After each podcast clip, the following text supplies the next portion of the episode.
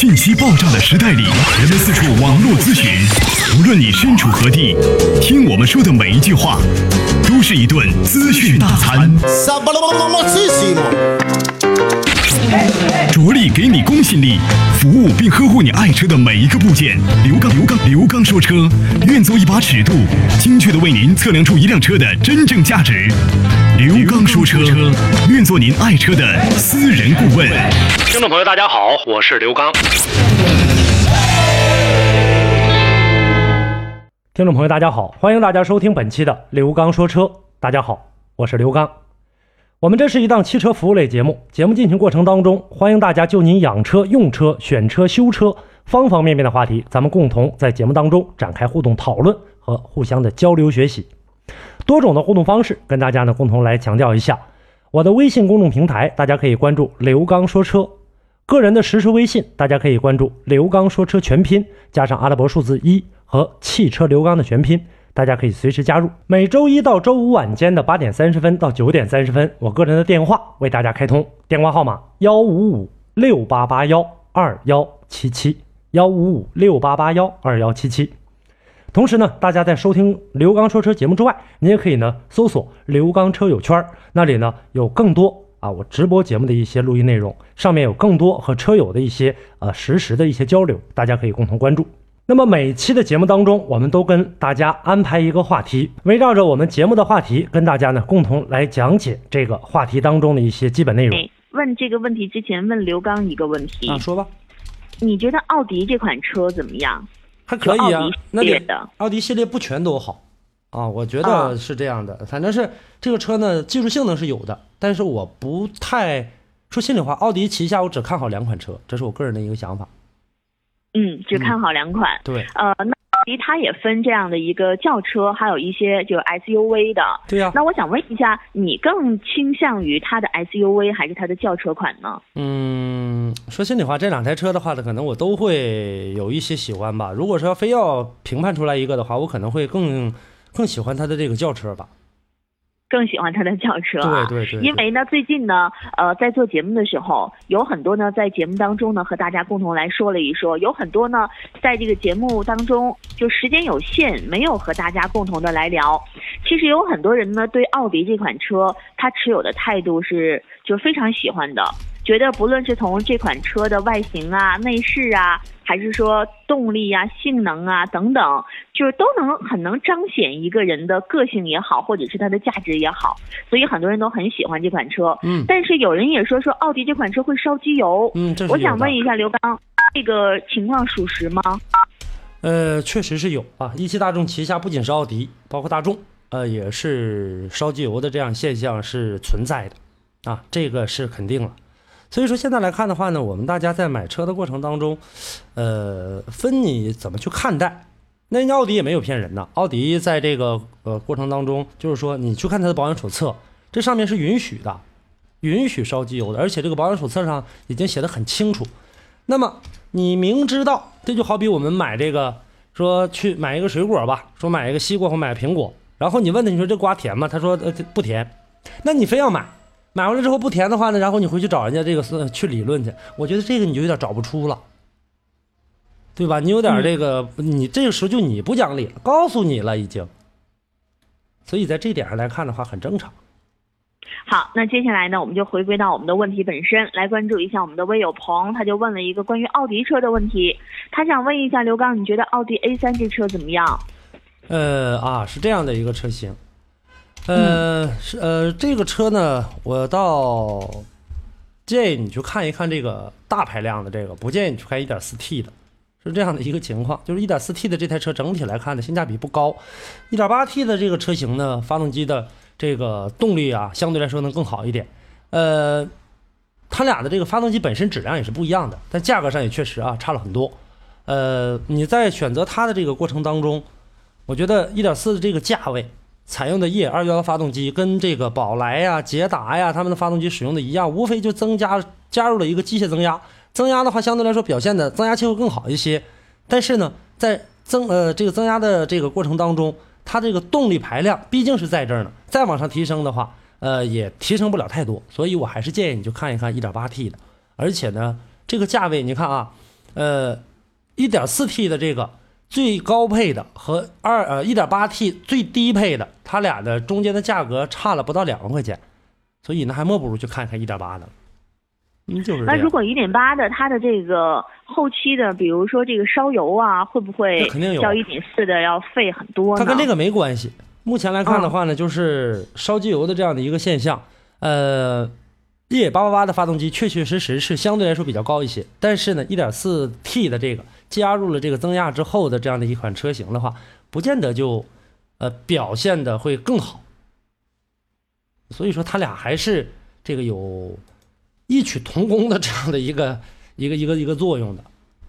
嗯嗯，那这位朋友后面又加加问了一个问题，说想问一下这个奥迪 A 三这款车后期的维护贵不贵？呃，还不还是不便宜的，奥迪车还是不便宜的啊。还是不便宜的。嗯一句话，希望这位朋友心中能做到有数啊！啊、在北京时间的十点十五分，我们稍事休息一下，在一段广告之后，我们继续回归到我们的爱车天天会当中。同样价位车型那么多，还在为选哪款车而纠结吗？是轿车还是 SUV？你还在犹豫吗？自己苦恼，不如找个朋友聊一聊。我们愿意与准车主唠一唠。我爱我车，帮你选车。直播热线三幺幺八五二八三幺幺八。呃，一些消息我们来持续的关注一下。嗯，好，啊、来关注一下韩新宝，他问了一个问题啊，他想问一下刘刚，嗯说汽车一万三千公里应该换齿轮油吗？嗯，是这样的，就是说，在整个的使用过程当中，我要跟大家来解释一下这个变速箱油啊，变速箱油啊，跟这个发动机油可完全是不一样的啊，大家千万切记，就是说变速箱油的话，轻易这个你别去过早的更换啊，不是说这个会对车车辆造成什么不好的一个影响，而是因为呢，这台车啊，一台变速箱，你在整个的这个过程当中，如果说你更换比较频繁的话，有这种比较好的啊换油的这种方式，你可以进行这个更换。但是如果没有这种的话，你在更换的过程当中，一批油跟一批油的质量不一样，你在更换的过程当中，很有可能造成一个呃这样的情况，就是说，嗯呃，原来的老机老齿油和新齿油进行混加的过程当中，对变速箱的这样的一个传动能力或者是润滑能力，它起到的一个作用是反面的，所以说建议不要轻易更换啊。好的，那么在这个时间呢，各位可以继续的拨打我们的热线或发送短信，我们在节目当中呢都会帮助各位解决您爱车方面遇到的一些问题。接下来我们再来关注下一位微友佳平说：“老师你好，我是广东揭阳的，想向您请教一个问题，说日产的轩逸呢最近有优惠了，优惠了三万块钱，嗯时代的思域呢也不加价，昂克赛拉1.5优惠六千元。”一点五手动豪华噪音太大，请老师帮我分析一下。三十六岁，我想要手动的，谢谢了。呃，是这样，呃，你在这个整个的使用的过程当中吧，就是说，呃，新款的轩逸的话，它的技术含量比较高一些啊，而且呢，这个呃节油能力上比这个老轩逸还要好一些。我倒觉得，呃，你要在这种考虑的话，就考虑考虑新轩逸吧，是这样的。嗯嗯好，那么接下来的时间呢，我们再继续的来关注下一位朋友单纯说：“刘刚你好，我想问两个问题。说吧，第一个问题是，新轩逸自动与经典轩逸自动差别大不大？我一个朋友更喜欢新轩逸的样子，是否可以考虑普通家用？哎，就还有嗯，第二个问题，咱们就一个一个回答吧，好吗？好好好。先来回答这个问题吧先吧。去回答第一个问题，就是考虑这个新轩逸吧，相对来说能更好一些啊，我觉得是这样。家用的话哎没什么太大问题。这个车日产车是这样，发动机和变速箱表现的还算是不错的啊，说得过去。嗯，就是这样。那他还有第二个问题，我们也来关注一下他的第二个问题问的是什么？他问的第二个问题呢，说想问一下，呃，风范这个车作为家用，呃，是否算合适？希望省心，用车成本最好低一些的。啊，风范绝对是风范的这个优惠肯定是低的，啊，这个是肯定了。呃，要比轩逸我觉得要更好一些，但是它的空间上来看的话，没有轩逸好啊。这个呃，你要考虑根据你自己的这个实际用途，你觉得这个新轩逸和这个风范的这个空间哪个更适用？如果说两个都可以的话，那你就看看飞度吧。好，那么接下来呢，我们再来关注一下尾号是八六六七的朋友发来的短消息。嗯啊、他想问一下刘刚，说刘老师你好，我家呀是农村的，嗯我呢现在看了两款车，不知道选哪个好。嗯一个是中华的 V 三，另一个是东风雪铁龙 C 三叉 R，呃，希望刘老师帮我拿个主意，谢谢了。第一个是什么？除了雪铁龙，这个还第一个是什么？中华 V 三，啊，那你看雪铁龙吧，雪铁龙新三 XR 吧。这要小车的话，是这样，尤其你还是农村的，在使用的过程当中，就是道路不好的过程当中，雪铁龙新三 XR 呢是完全没有问题的，绝对能应付。这个车的呃底盘质量、做工啊，相对来说表现的会更好一些。所以说我建议你以东风雪铁龙为主啊。这个中华 V 三的话，你就就放弃吧。如果说雪铁龙的新三 XR，呃，说这个不是很喜欢的话，或者说没看好的话，那你再考虑考虑别的吧。就是这样。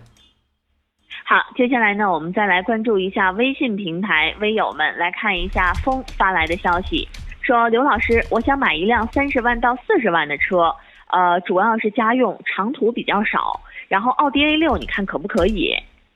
可以啊，奥迪 A 六是这样，车动力非常好，舒适度也够，但是有一个问题，保值率不好。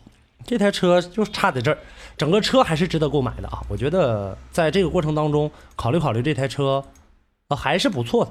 嗯，好，接下来我们再来关注一下微友，这位是李红旗，说，呃，刚哥你好，他想问一个菜鸟的问题，那说吧，呃，说如果在五档这样的高速档位上，嗯不小心挂进倒车档，结果会怎么样？不可能，你不可能挂进去啊。这个嗯不小心也打说是，呃，他后面还问了，加啊了一个问题，说是不是根本就挂不进倒档？啊，对对对对，你根本挂不进去啊！这个过程当中，变速箱是有这种保护的，你根本挂不进去。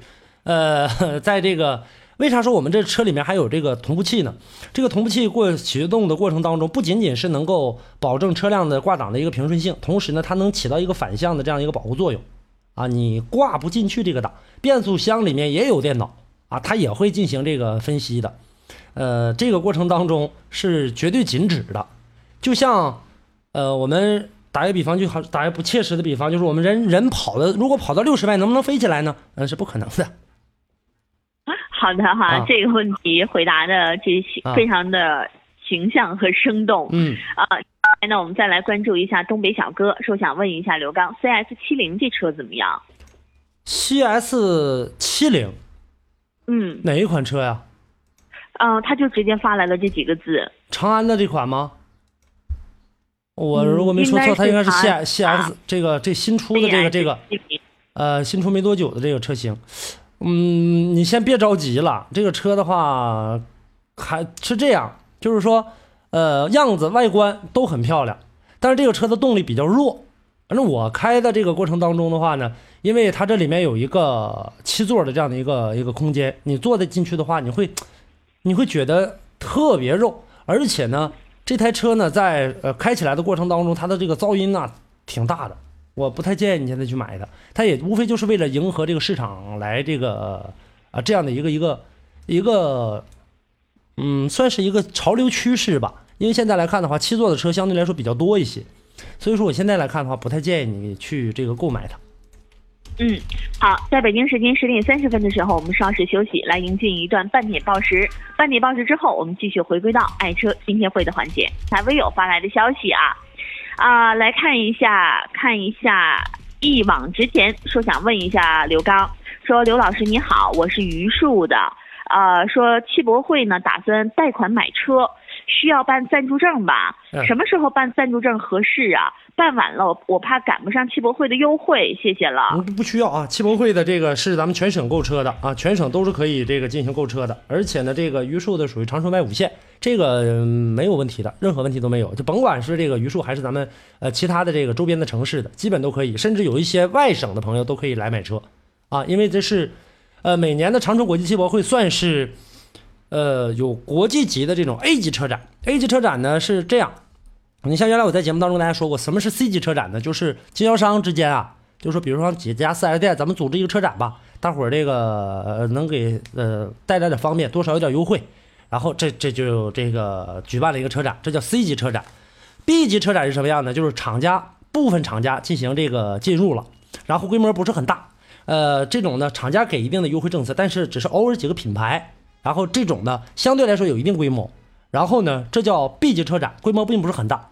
A 级车展就不一样了，像我们北上广深、成都这几个车展，目前来看是全国呢比较出名的。其次就是咱们吉林的长春车展。那这种长春的这种汽呃本身呢就是汽车城，在整个的这个车展的过程当中，它呢呃起到的跟北上广深以及成都的车展，他们是同级别水平的，就是每个品牌都会得到呢厂家的这样的一个力度支持，并且呢厂家的一些负责人，呃我是说厂家不是四 S 店，厂家的负责人都会来啊都会来到这个现场，包括一些什么新车上市的一些发布活动，这叫 A 级车展，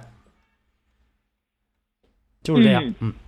好，那么接下来的时间呢，我们再来关注一下短信平台朋友发来的短消息，尾号是零八八零的，说刘老师问一下，国产 SUV 长城 H 六还有众泰的 T 六百，谁更保值、皮实、动力好？呃，要卖这个要买的话啊，T 六百一点五的可不可以？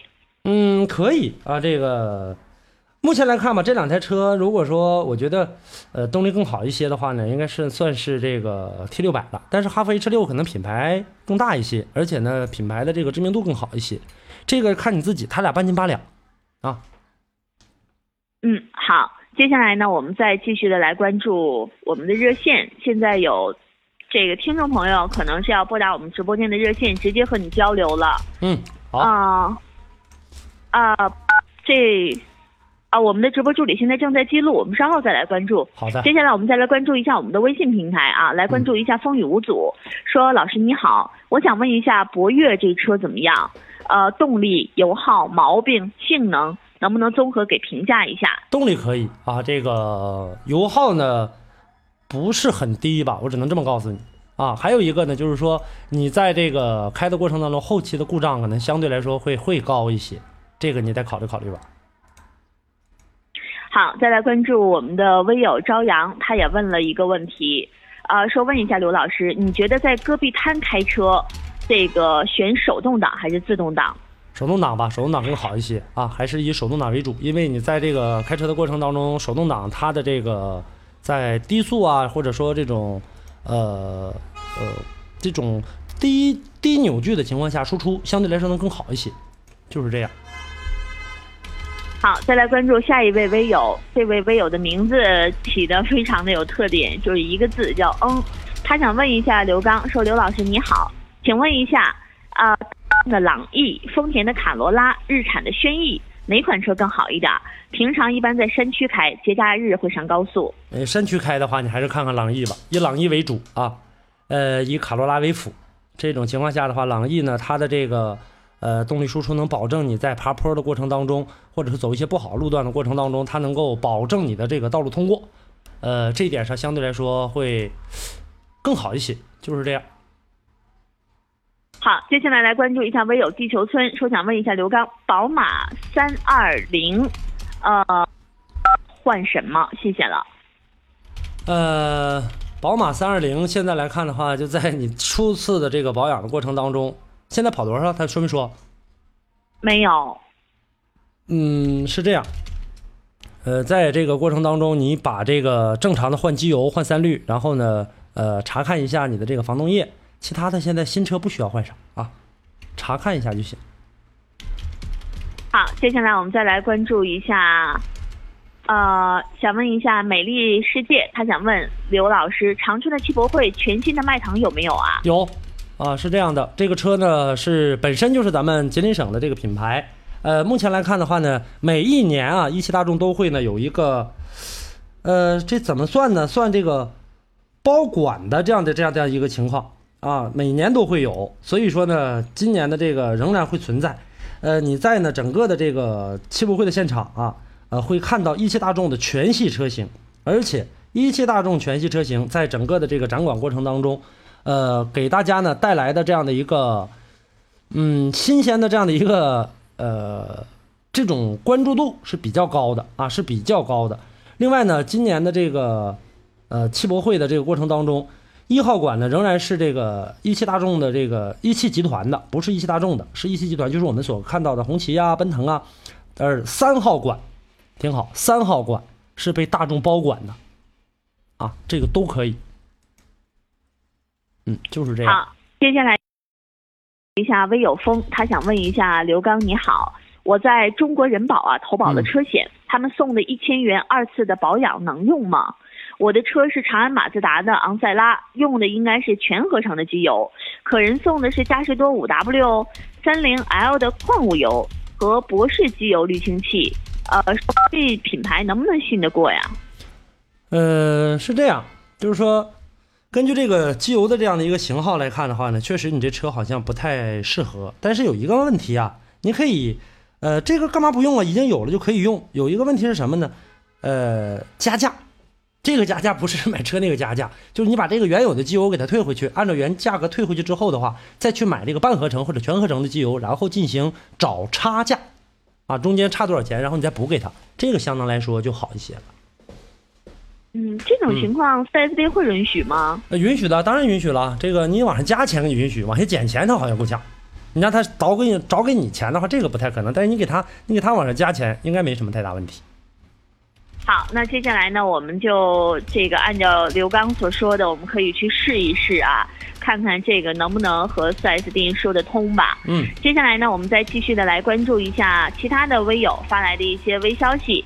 我们直播间的热线电话继续开通，各位可以现在选择继续拨打，然后来通过直播间热线和我们栏目组取得联络。来关注一下下一位朋友，说是我来看一下啊，呃，的笑说想问一下刘刚。说咨询一下广汽的传祺 GS 四一点五 T 自动豪华版可以购买吗？谢谢了。呃，还算可以吧。呃，目前来看 GS 四是吧？是这车吧？啊，是的。啊，我倒建议你再去看看其他的。这个车是是这样，就是说它的这个涡轮进入的挺快的，动力上也相对来说能挺好的。但是你在后期你会觉得这个车的故障还是相对来说蛮多的，我们不太建议你直接去看去看它，再看看别的吧。好，那么接下来呢，我们再来关注下一位朋友大壮说：“老师你好，我的车呢在行驶的过程当中，大灯变暗，雨刮器变慢，熄火之后呢就打不着火了。钥匙拧到二档的时候，电瓶灯不亮，行驶时电瓶灯也不亮，是什么原因呢？电瓶啊，发动机。”这个呃，发电机这个都需要检查了。发电机如果说这个在低功率运转的过程当中，它不能够保证一个电量的一个输出，这个过程当中光靠电瓶的电量是不够的。所以说呢，要去考虑一下，呃，发电机和电瓶。电瓶呢，如果说存储电量不够不够的话，发电机呢，即使再有更多的电也充不进来，这个时候电量呢也是相对来说呢要出现一些问题，就是这样。好，接下来呢，我们再来关注一下听雨。说刘老师你好，听你的节目有一段时间了，很喜欢。问您一个问题，我的车呢是比亚迪思锐 1.5T 手自一体的，在车辆起步加油的时候，总是感觉很肉，加油轻车不走，上小坡时尤其明显。加油重点呢，车就窜，总感觉油门前三分之一就跟没有似的。请问一下，到底是什么原因？然后呢？问 4S 店，他们说是节气门脏了。想问你一下，是不是这样？有可能啊。如果说真是这种，因为他在检查的过程当中，他要检查出节气门脏了的话呢，你就该洗了。因为节气门脏的话，就会导致加速不畅，就是这样的一个情况。那么你大脚油门轰的过程当中，呃，比方说上面有积碳，就像我们打开这个锅盖一样，当这个锅里的水啊煮开之后的话，这锅盖如果漏一点缝的话，你会就是我们踩的轻油门，你会发现有一点点的蒸汽出来。但这点点的蒸汽呢，就是说，呃，不影响我们看到什么这个呃周围的这样的一个视线。但你把整个锅盖都周起来的时候，这个蒸汽全出来的时候，这个时候你就什么都看不到了。这个时候呢，跟你的节气门呢有同呃异曲同工的这样的地方，就是说你打开一点点的锅盖，你就轻油门的时候，它出来这个蒸汽不够用。但是当你油门深的时候，就我们把锅盖打开一半或者全部打开的过程当中，这个时候所有蒸汽都出来了，力量就大了。所以就是这样的一个情况，这个会导致你的一个加速不畅的。如果我们真要是利用这个烧水的这个蒸汽去做一些什么的话，呃，那你这锅盖边缘的这个部分，如果有很多的这个油质的话，那你打开一点点缝，这油质又把这个边上给这个填满了。呃，热胀冷缩的道理，可能说它这中间呢，虽然说胀不起来太多，但是中间这油脂可能说多少会堵塞一些。这个时候进来的这点蒸汽不够用，呃，也就是说我们车辆进来的这点空气也不够用，就出现这样的一个情况。好，接下来的时间呢，我们继续的再来关注一下下一位朋友发来的问题，来关注一下呃浓墨染黑夜晚，他想问一下，说新车装上这个升窗器，呃，影不影响质保？嗯，是这样，不出问题的话没有没有问题，但一旦出现了在电路上出现问题的话，四 S 店很有可能拿这事儿说事儿，啊，这个你要自己小心一些吧。好，接下来的时间我们来迎进热线，来迎进打进八五二八的王先生，看看有什么问题。你好，王先生。喂，你好，主持人。你好，你好。我想问一下子，就有那个，呃啊，刘老师，你好，嗯我想问一下子，咱们就是现在我有有两有两个车，你帮我参考一下子，看哪个比较那个合适，嗯那个挺那什么的。你说呃，就是有一个那个捷达，捷达新型捷达，还有一个就是那个桑塔纳呀，就是带大众那个啊，那款的。这两款车，你看哪个比较合适一些？就是呃，耐用一些，就是我就平常就是给市区开，就上下班用。桑塔纳吧，看看桑塔纳。桑塔纳呀，比那捷达要强一些。它那有我看的是啥？是那个一点四一点四排量的，那个那车行不行啊？桑塔纳不太够，不太够用啊。嗯，你还是看看那比较省，就省油点，就是动力啥的。它不是你理解你理解错误了，你觉得说一点四就比一点六省油是这样是这么理解的吧？我不是那么理解，我但是我那个我寻思排量小一些吧，它咋的？它那个一个是啥？一个是那我估计省油不一定能比一点六的省，但是它的价格比较优惠一些。嗯，是，但是一点六动力也不够啊，你得这么考虑啊。你那么大个车身呢，桑塔纳其实不小了，车身，它动力不够。呃，你比如说你车辆个就上下班开也不是啥，也不拉什么东西，也不啥人，也不是拉人是啥的。倒是可以那个，是倒是可以，可以啊能能能开能开起来。就是你考没考虑到你车辆如果拉多人的过程当中，爬坡了、啊打空调了，这个时候就动力就完了，就没了，啊，就提速特别特别费劲它那。要要比那个电达要强一些啊。质量上比它强，发动机基本上都是一样的，就是质量上扛扛霍霍的程度，桑塔纳会更高一点。啊，那是啊，那还有一款，我就瞅那个威驰啥的，我没怎么太考虑，就是 V 十那车，威驰小吗？不是。但我觉得，要是汤萨比较的啊话，我建议你还是考虑考虑威驰，以威驰为主，以桑塔纳为辅啊啊。威驰的这个车后期保值也桑塔纳好，后期保值也好，桑塔然后纳那玩意儿，它那价格还不贵，它六万多块钱，就是那车展我看一眼，但是这两天我，嗯完我把这车我这车要卖了之后，我寻思考虑要要去提那车。啊，那也行。那你要是喜欢桑塔纳的话，那就直接来它吧，直接来桑塔纳吧。但是你要啊买的话，不行你就到汽博会来买，到汽博会在我这走的话，能还能送你个万元礼包之类的。我说这个礼包不是不是你这个考虑到的汽车的这种装饰礼包，而是家庭实用性的一些东西，这个相对来说能好一点。啊不行你就再到这面来买。啊，那行，嗯那那你那给你刘老师给你的电话号给我留一下呗。啊、完了，我要要是这两天我这车卖了之后，我就完了，到时候我给你打电话吧。我电话号码、这个呃你跟导播联系一下好不好？然后让导播告诉你嗯啊，让导播告诉你我电话。好，接下来呢哎，我把这个王先生的电话转到我们的导播间，由我们的直播助理呢帮忙告知一下。啊、那么接下来的时间呢，我们在还有几分钟，我们再继续的来关注一下我们的微信平台微友发来的问题。来看一下微友 K，他想问一下刘刚啊，呃，他想买一五速腾一点六自动舒适的，嗯，但是汽车之家论坛上啊说这个二三档收油。加油档这个金属就是敲击会有异响，能不能麻烦你点评一下这款车？个案想买一个它啊、想买一个没啥大问题的。个案啊，只是这样一个个案，不是所有车都这样的。速腾整体来看的话，还是可以的啊。这台车并没有像想象中的那样，呃，那样不好啊，而且呢故障那么多。个案的话呢，只能是代表一部分，嗯，不是说这个每一个人的车都会出现，就是这么简单。呃，会有这样的一个情况，甚至会有比这还严重的。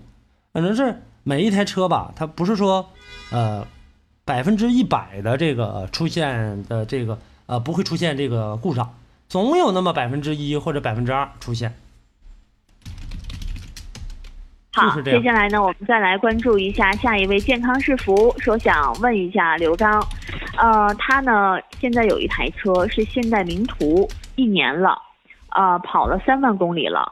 之前呢就是正常保养，嗯清洗什么的都没做。嗯他想请教一下这个刘刚，在保养都需要做保养，谢谢了。呃，三万多公里的话，我觉得，嗯，除了正常换油之外，呃，防冻液该换了，还有一个呢，检查一下刹车片，看一下呢这个滑塞儿，啊，就看一下这些，应该问题就不大了。好，接下来我们再来关注一下微友菜菜，他问了一个问题，说想问一下一六款的朗动和一六款的领动哪个比较好？同样的同品牌旗下的车型，我觉得你还是看看领动吧，领动相对来说能更好一些，就是这样的情况。呃，来关注一下微友阿月，他想问一个问题，说奇瑞呀有一款车是两头圆的，说想问一下这车是不是防甲壳虫啊？呃，是这样，呃，在整个的这个车辆的制造过程当中，你说谁仿谁呢，都没有这个一定的根据啊。再有一个，呃，前几天我们大家关注的，应该说比较多的，陆风的车和这个保时捷啊、呃、保时呃不是和这个路虎的这个车，现在呢这个两方面因为这个版权的问题、车辆外观的问题，然后进行了这个呃官司，但这官司的话，最后谁也没胜诉啊，两者都输了。所以说，你说谁防谁吧。嗯，好，接下来的时间呢，在北。